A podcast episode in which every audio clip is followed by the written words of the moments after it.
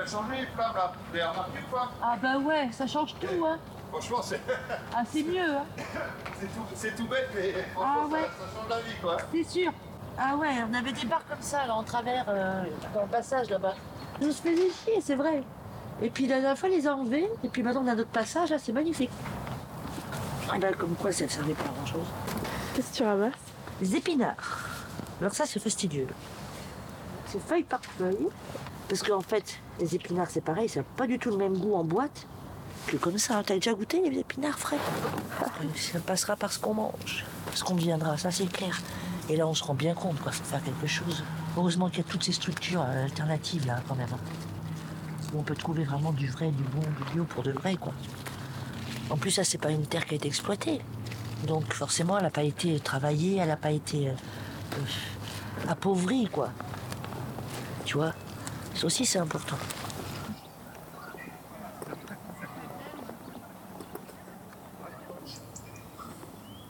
Une terre qui n'a pas été cultivée, neuve de tout engrais et de tout récit, prête à recevoir de nouvelles racines après la prison. C'est le pari de la ferme Emmaüs Bodonne.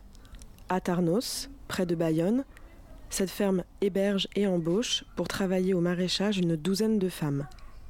Elles ont connu l'incarcération et rejoignent l'équipe encadrante de cette initiative pour préparer leur sortie de prison. C'est le sujet de notre documentaire. Natacha Tchetkuti Ozorowitz et moi, Elodie Hervier, nous sommes allés découvrir ce projet avec notre goût pour l'expérimentation sociale et sonore, et aussi nos intérêts politiques. Sortir de prison, c'est parvenir à imaginer qu'il existerait une véritable alternative à celle-ci. Cet imaginaire, nous l'avons observé et enregistré dans la ferme, la maison, la cuisine, les bureaux, les champs et les vallées. En apportant notre micro à la ferme, nous avons proposé aux résidentes de changer ce que nous pensions de la prison et de ses alternatives. Cet espace de rencontre, avec les résidentes et travailleuses, les encadrantes et encadrants et les bénévoles de la ferme, c'est désormais le vôtre dans ce documentaire en trois épisodes.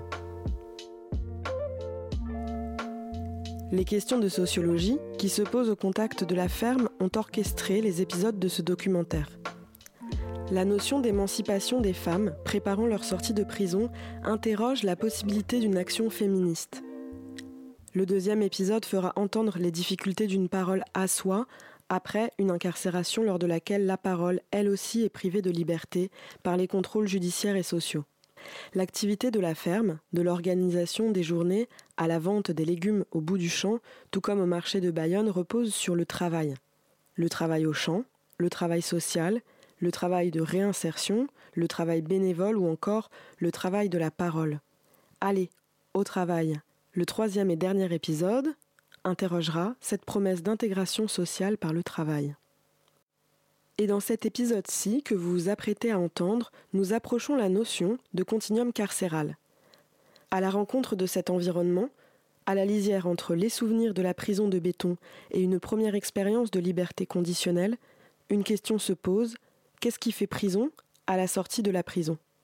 Nous avons mené, pendant notre semaine d'observation et d'enregistrement dans la ferme, des entretiens avec les résidentes maraîchères, les bénévoles, les volontaires et les encadrantes et encadrants. Ces entretiens s'appuient sur les recherches en sociologie de Natacha Chetkuti-Ozorowitz, lors desquelles elle a observé les lieux de détention de femmes et récolté leurs récits. Cette connaissance préalable est à l'origine de nombreuses de nos réflexions. Premier constat, de grandes polarités surgissent dans la ferme. Dans le calme du champ, à la bordure de la forêt se manifestent des comportements et des mots qui convoquent l'imaginaire de la prison.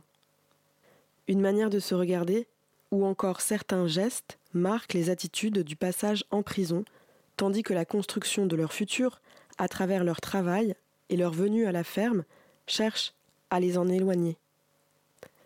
Dans cet épisode, nous exposons comment les dynamiques de la ferme se confrontent à la notion de continuum carcéral et racontons notre arrivée. Mon souvenir, c'est euh, euh, l'apprentissage au fur et à mesure et chaque jour et au quotidien des mouvements des unes et des autres. C'est-à-dire, c'est euh, comment on s'observe, comment euh, euh, chaque regard vient donner des signes, des signes pas toujours lisibles, hein, d'ailleurs immédiatement, mais des signes d'appartenance, des signes au contraire ou de connivence, ou au contraire des signes d'écart. C'est aussi quand même beaucoup de, alors c'est plutôt vers la fin évidemment, mais beaucoup de rire beaucoup de, de, tristesse de se quitter. Ce qui me reste, c'est comment les, les, corps ont circulé avant de se mettre en mots. Euh, mais d'abord, on s'est beaucoup regardé.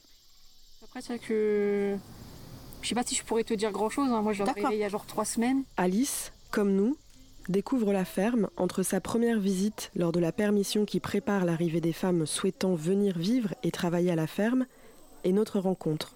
L'installation dans la ferme, lui permet d'observer l'évolution que le lieu lui apporte ou apportera à sa trajectoire.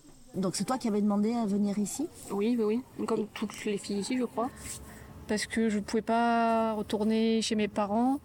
C'est... Enfin, moi, je suis rentrée mineure en prison. J'avais envie euh, de me construire, en fait, euh, à côté, euh, en dehors de, de mes parents. Ils m'ont déjà beaucoup soutenue en prison et j'avais pas envie d'être encore sortir, être un poids pour eux. Petit à petit, là, je commence. Euh, ce qui était vraiment important pour moi, c'est de reprendre euh, une autonomie, en fait, de l'autonomie, euh, parce que du coup, quand tu rentres mineur, tu peux pas forcément te construire en tant qu'adulte en prison. Là, du coup, je sors, je commence un peu à comprendre les histoires d'assurance maladie, etc. Je connaissais pas du tout, du coup, quand j'avais 17 ans. Petit à petit, je commence vraiment. J'ai l'impression de grandir, en fait, plus là en trois semaines à peine de sortie, qu'en six ans de, prison on a quand même vachement plus le choix en fait qu'en prison. Euh, tu peux rester enfermé dans ta chambre, mais ça reste une chambre et pas une cellule. Euh, et euh, ça reste, comment dire, presque familial en fait. contrairement à la prison où c'est un peu plus bordélique. ici, c'est vraiment le côté collectif, on, va s'entraider, chacun ses tâches de ménage. et les gens, de toute façon, je pense que je suis arrivée quand même plutôt au bon moment parce que les, gens avec qui je suis, j'ai l'impression ils sont très gentils quand même. Les filles euh, sont très sympathiques, sont très accueillantes. Donc euh, ça fait du bien quand même et j'ai l'impression de. Je vois pas des. C'est pas comme en prison, tu vois pas des détenus en fait en face de toi, tu vois des gens normaux. Et ça, ça fait beaucoup de bien. Oui. Et euh, comment tu le vis ce collectif, toi? Euh, bah, je le vis bien. Après, moi, je suis quelqu'un d'introverti par nature. Et euh, quand il y a des gens que je connais pas, un endroit que je connais pas, je préfère toujours au début, surtout au début, me mettre vraiment en retrait et observer. Euh, regarde comment les gens se comportent entre eux et tu comprendras mieux comment ils vont se comporter vis-à-vis de toi.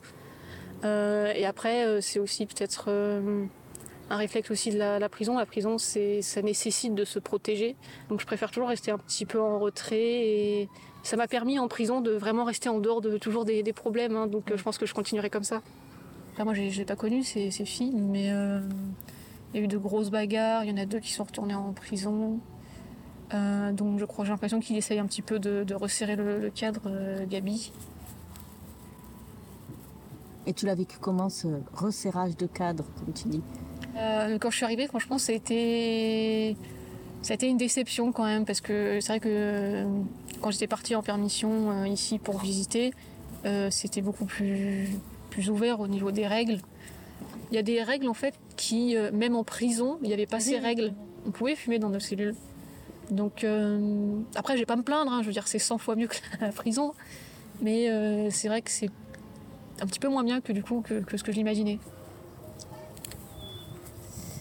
compliqué la vie en collectif, en fait. Bah oui. Ouais, c'est un peu chiant, mais bon. On retrouve déjà beaucoup plus de liberté qu'en prison, donc euh, je vais pas non plus trop me plaindre.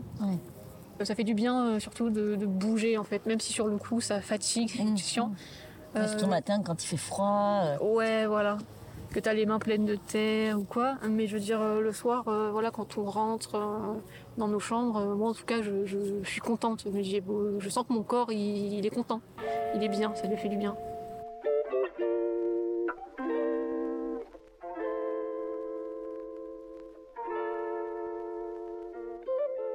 Cet habitat, qui au fond est un habitat transitoire pour beaucoup, euh, qui est un habitat, précaire parce qu'il y a des règles aussi euh, qui, euh, voilà, pour rester dans ce collectif, il y a des règles.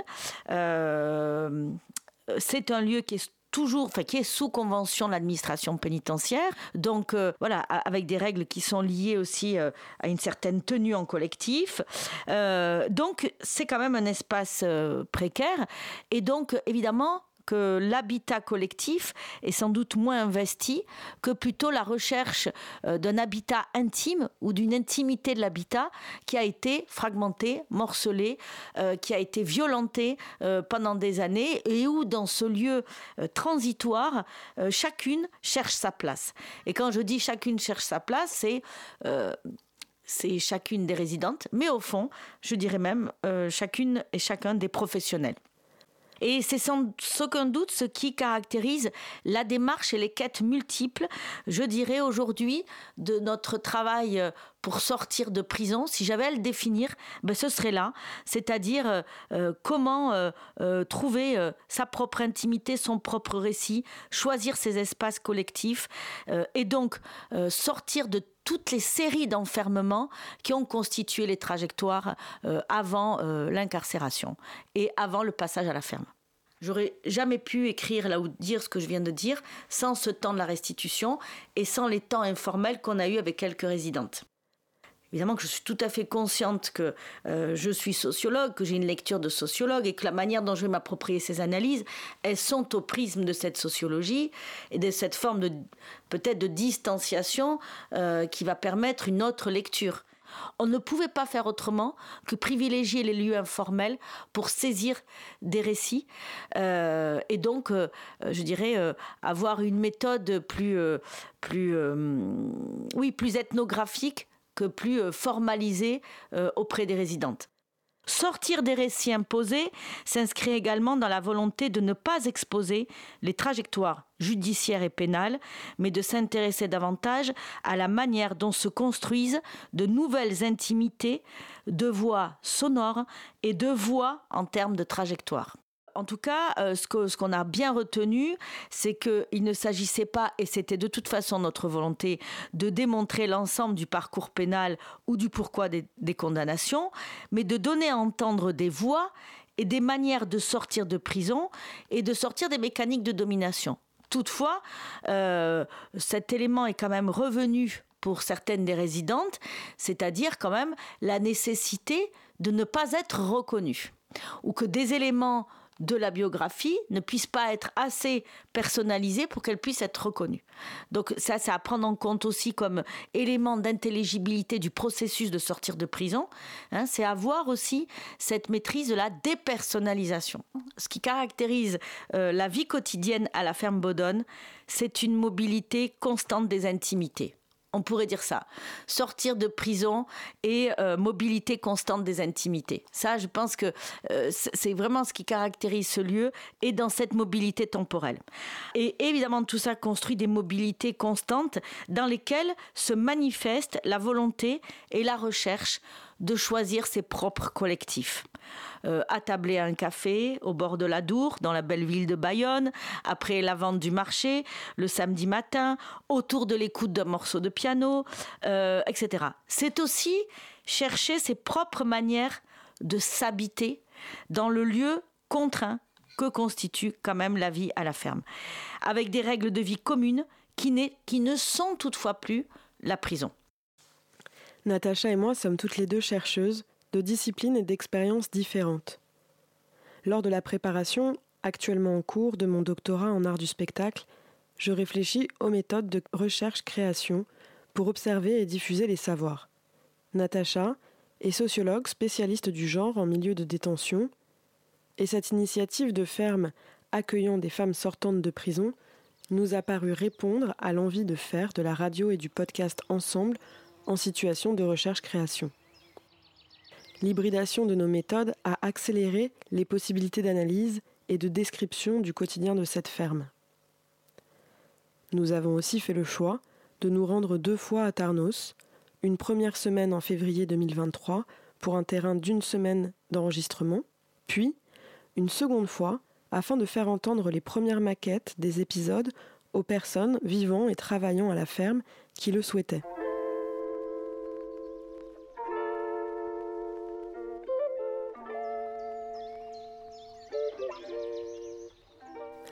Maria est l'accompagnatrice socio-professionnelle salariée à la ferme. Elle est en relation avec les femmes résidentes et salariées depuis leur prise de contact avec la ferme jusqu'à aussi longtemps que celles-ci le souhaitent après leur sortie de prison.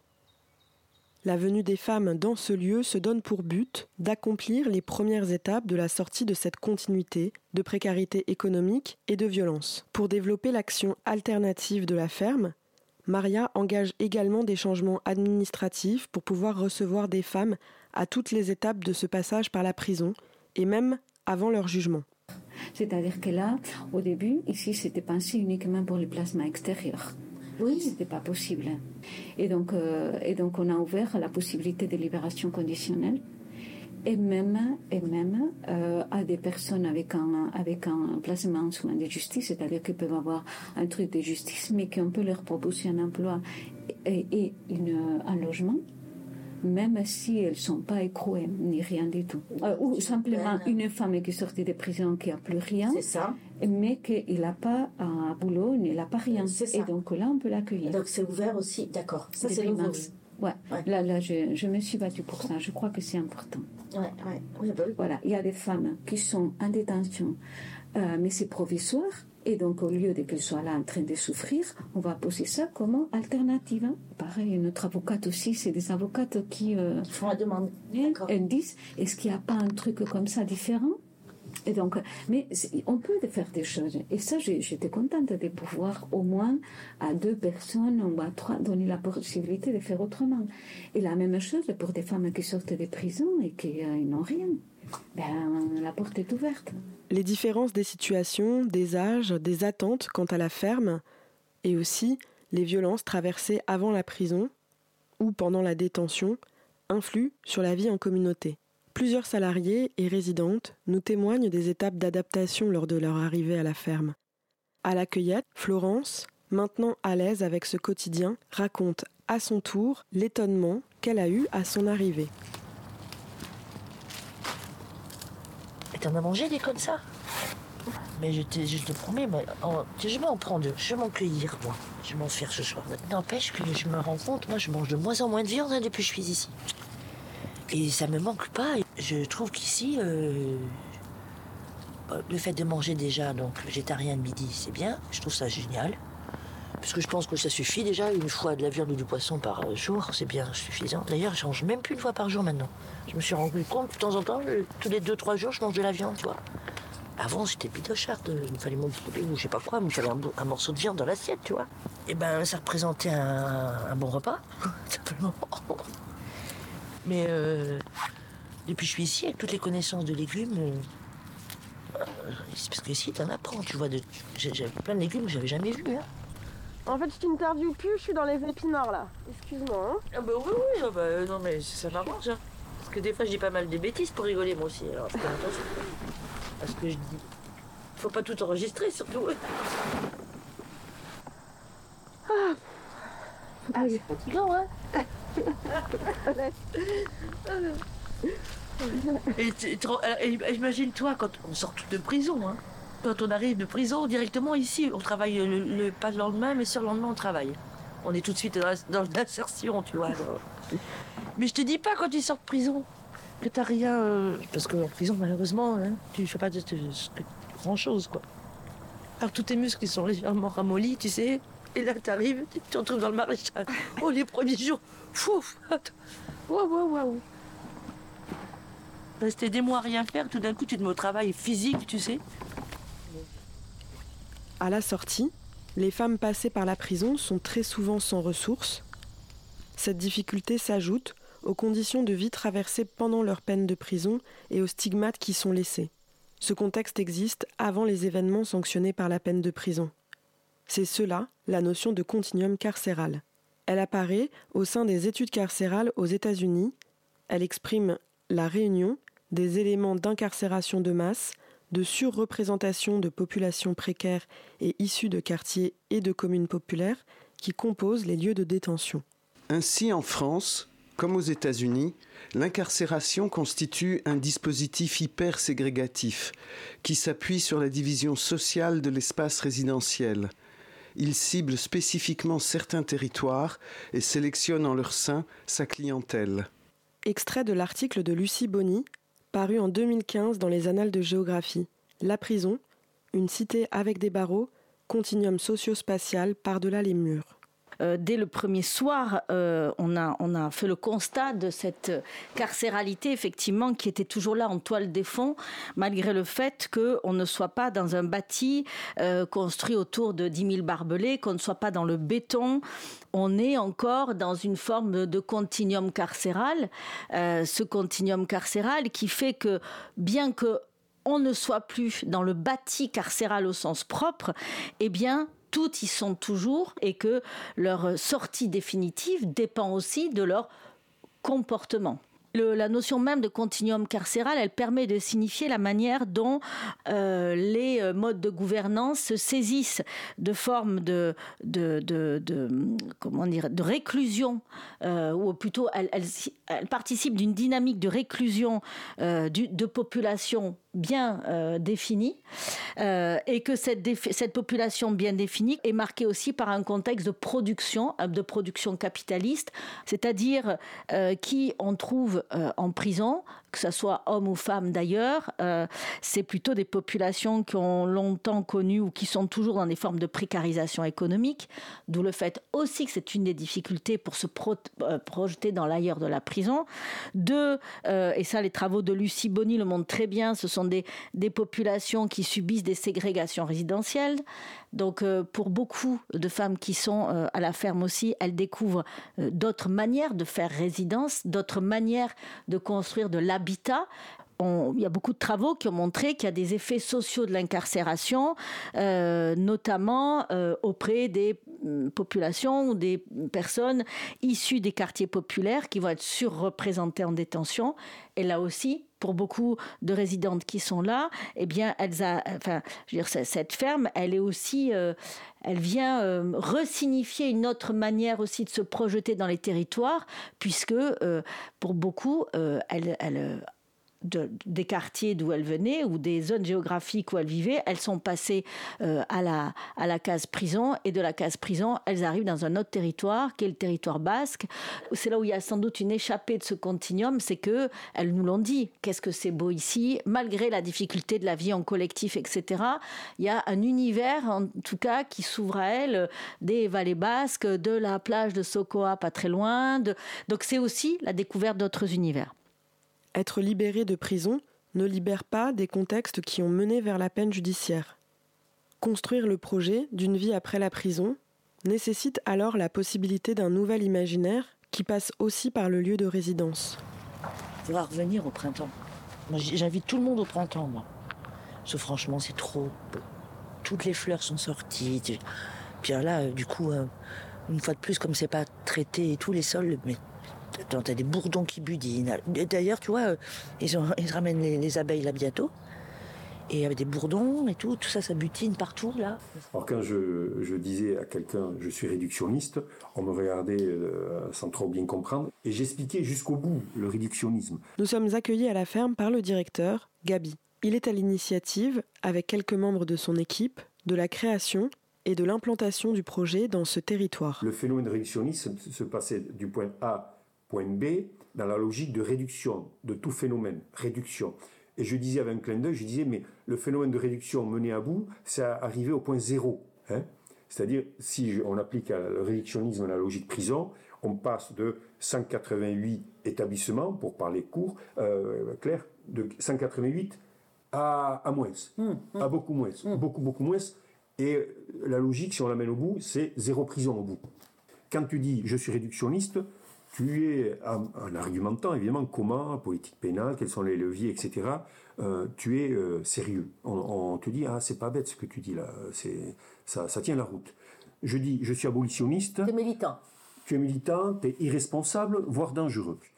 Euh, donc, je suis abolitionniste, je n'ai pas. je ne suis pas encore parvenu, ni personne n'est encore parvenu à, abattre les murs des, des prisons. Et donc, qu'est-ce que j'ai fait euh, J'ai essayé dans ma vie de contribuer à ce que la prison euh, euh, touche moins de personnes. Alors là aussi, hein, l'humidité impose de remettre à l'échelle dans laquelle on fait le travail aujourd'hui, c'est-à-dire que aujourd'hui on peut accueillir 12 femmes et c'est très très peu par rapport au nombre de, de femmes qu'il y a derrière les barreaux. Mais en tout cas, entre guillemets, et avec le sourire toujours, je peux dire qu'on peut contribuer à ce que des personnes humaines, en l'occurrence des femmes, puissent vivre moins de temps derrière les barreaux. Mmh. Euh, et ce n'est pas rien quand on sait ce que c'est un jour de prison. Et donc voilà ce qui m'a amené, euh, dans le fond, à, à, créer ce lieu, à, créer une alternative euh, à la prison. Si créer une alternative à la prison est une idée peu commune, les freins qui retiennent le développement d'autres solutions apparaissent à tout niveau. L'imaginaire se bloque aussi de ce côté, car les exemples d'alternatives sont peu nombreux. Sur quelle base cette ferme a-t-elle pris l'élan de son ouverture? Ici, c'est un outil politique, la ferme Emmaüs Bourdon. Euh, outil politique parce que déjà, nous faisons partie d'un mouvement politique, Emmaüs. Hein. On, on s'inscrit depuis 73 ans dans une, action euh, décisive, anticapitaliste euh, et dans la lutte contre la pauvreté et les raisons de, la pauvreté. On essaye de leur apporter des, grilles de lecture, des codes, euh, des, des, outils pour être autonome. Voilà. Les freins, ils sont dans la culture euh, ultra répressive de l'administration pénitentiaire dans ce pays. Voilà. Euh, on le sait depuis 200 ans, la prison, c'est imposer de la souffrance à tout niveau. Quand j'entends, moi, des gens qui ont récidivé, évidemment qu'on est choqué, évidemment qu'on est euh, de suite, on se porte solidaire sur, sur la victime. Mais moi, je dis, oh, la, la, question de la récidive pose la question de la responsabilité de l'appareil judiciaire, de la responsabilité de l'État. Qu'a fait l'État pour que ces gens qui avaient des problèmes euh, euh, sur le plan de la relation à l'autre, qu'a fait l'administration pénitentiaire pour traiter cette question-là Et qu'a fait l'administration pour s'assurer qu'au sortir de la prison, ces gens-là continuaient à avoir des traitements, à, avoir, euh, à inscrire leur vie dans une, voie qui est celle, la, la voie des soins. Ces établissements, ces derniers mois, ont fait l'objet de condamnations par les tribunaux de la République par rapport aux conditions euh, d'indignité dans lesquelles les hommes et les femmes étaient accueillis. Et je vais vous dire une chose, quand euh, la prison de Muret a été condamnée par les, tribunaux administratifs de Toulouse, j'ai téléphoné au service d'administration pénitentiaire en disant je peux vous aider, je peux euh, vous permettre de sortir quelques personnes qui sont dans votre prison pour les amener chez nous, on a de la place. Eh bien, quelques mois après, je n'ai toujours pas eu la moindre réponse et encore moins de personnes qui nous sont confiées par ces établissements. Euh, donc, ce qui démontre qu'il y a véritablement une non-volonté euh, y compris de répondre aux urgences, de répondre aux urgences euh, que les tribunaux exigent de l'administration pénitentiaire, c'est-à-dire de, de, vider, de vider les prisons des personnes qui, qui vivent dans des conditions d'indignité. Le frein, il est aujourd'hui politique, c'est celui de, de la non-volonté de permettre à des personnes d'accéder à des modes d'aménagement de peine qui ne soient pas générateurs de souffrance et c'est notre lieu.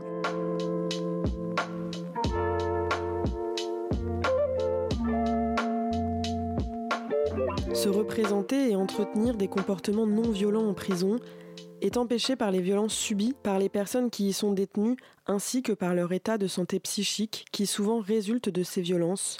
Le cas des femmes détenues implique une intériorisation de la violence accrue par les violences de genre qu'elles ont connues. Les conditions carcérales, appuie sur ce contexte initial. L'investissement en gestion déléguée entre les acteurs privés et publics aligne les questions d'architecture et d'organisation de la vie dans les prisons sur celles de la rentabilité, accentuant des situations où la possibilité d'une vie valorisée par le soin porté à l'individu et l'autonomie est impossible. Cette dynamique immobilière est guidée par des impératifs de rationalisation et de renforcement de la sécurité qui ont des effets nets sur l'organisation de la géographie carcérale à toutes les échelles. Dans l'ouvrage dirigé par Bénédicte Michalon et Jemila Zenedi, L'expérience de l'enfermement, camp, commissariat, prison, 2021. Alors, euh, moi, je le dis tout le temps, les femmes, quand euh, elles sont en détention, les hommes, il y a toujours une femme derrière euh, qui va assurer tout. Pour les femmes, il n'y a rien. Avant de travailler à la ferme, Maria travaillait avec les mineurs. Elle accompagne les parcours des personnes détenues et son travail l'amène à répondre aux problématiques personnelles des femmes pour là aussi envisager de se libérer. C'est aussi tout ce travail-là invisible, Ah oui, c'est invi- ah oui, qui oui. constitue ton quotidien quand Ah, c'est mon quotidien, ça. Ah oui, c'est ça, ça. Oui, oui, c'est tout à fait ça. Mais oui. Ah oui, oui, c'est tout à fait ça. Et les regarder, savoir comment elles vont. C'est pour ça que je suis ici, parce que je peux travailler. Mais, euh, mais aussi, c'est très facile d'ouvrir cette porte. Et alors justement dans ce travail d'attention au quotidien, Ouais. euh, ben, comment tu, tu fais pour faire face? Voilà, là aussi, c'est la distance euh, professionnelle de laquelle on parle tout le temps. Et je crois que c'est un peu ça aussi. Il faut jongler avec tout ça, en maintenant une sorte de distance là. Et euh, il faut jongler avec tout ça. Et essayer, enfin, pour moi, quel est le plus important. Et donc, on, le, on répète Chanel là tout le temps, c'est l'autonomie. Mais c'est ça, c'est-à-dire que euh, tu peux pas faire les femmes dépendantes. Et alors sur ça, j'ai j'ai une vigilance. C'est-à-dire, euh, il faut pas les faire dépendantes d'une relation d'aide ou d'une relation d'aide entre grands guillemets. hein. Oui, c'est oui, oui, voilà, oui, c'est oui, ça. Il faut jamais faire ça. Donc, euh, essayer de les- les restituer tout le temps à un individu indépendant. Et donc euh, là, j'essaie d'être vigilante surtout dans ça. Et je pense que ça, c'est la ligne qui me mène tout le temps dans ça. En étant à l'écoute, en étant dans le soutien, en étant dans tout ça, et les ramenant tout le temps à elles-mêmes à les recentrer et essayer que, euh, ça c'est une relation d'égal à égal sans qu'il n'y ait pas une dépendance. Et là, je pense que c'est la, vraie, euh, la vraie façon de casser la détention. C'est au bout du champ que se termine ce premier épisode. La vente des légumes cultivés par les résidentes sont des rendez-vous avec les habitués de la région, les voisins, les curieux, les bénévoles de la ferme. Des rencontres qui seraient l'opportunité de cohabiter avec d'autres voix que celle de l'enfermement, d'exprimer une nouvelle parole. La ferme comme possibilité d'un espace d'expression de sa parole sera le sujet du deuxième épisode, Une parole à soi, de ce documentaire Sortir de prison, que nous vous invitons à écouter. Je l'ai fait tester, elle a dit que c'était super bon le pesto de fan de fenouil. Ok. Avec euh, des bocaux classique et tout. huile. euh, Classique. Graines. Pignon de pain, euh, ail, Vas-y, go, on va manger ça. Mais c'est gratis donc vas-y, choisis. Ben, go. Prends autant de On va en qu'il te prendre, faut. euh, on va en prendre deux. ouais. Moi, le pesto de fenouil, je veux le goûter la prochaine fois. Ouais. Tu fais grave. Euh, C'est mieux, tu, tu viens nous le faire goûter. Carrément, bah attends, bah, j'en prends plus alors. les- Vraiment? Moi, Je vous en prépare et puis euh, go. Allez, voilà, tout ça en fan. Double mal. Regarde ça. Euh, et après, juste des carottes. Et on est bon. Et bah vas-y, serre-toi. hein.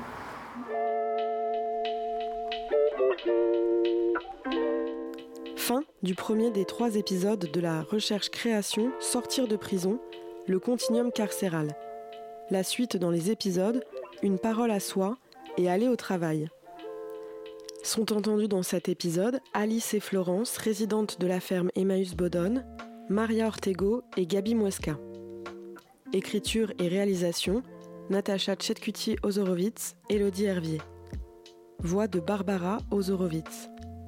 Aide à la réalisation et au montage, Émilie Maxeimus et Michael Bernard. Ce documentaire est produit par la scène de recherche de l'École normale supérieure Paris-Saclay et la compagnie Le Feu au Lac. En partenariat avec la DRAC Nouvelle-Aquitaine, le département de recherche en sciences humaines et sociales de l'École normale supérieure Paris-Saclay et Radio Campus Paris. La réalisation a été permise par l'accueil et la contribution des équipes et résidentes de la ferme Emmaüs Bodonne, que nous remercions tout particulièrement. Remerciements à Juliette Binoche, Pascal Corrieri et Volny Fage.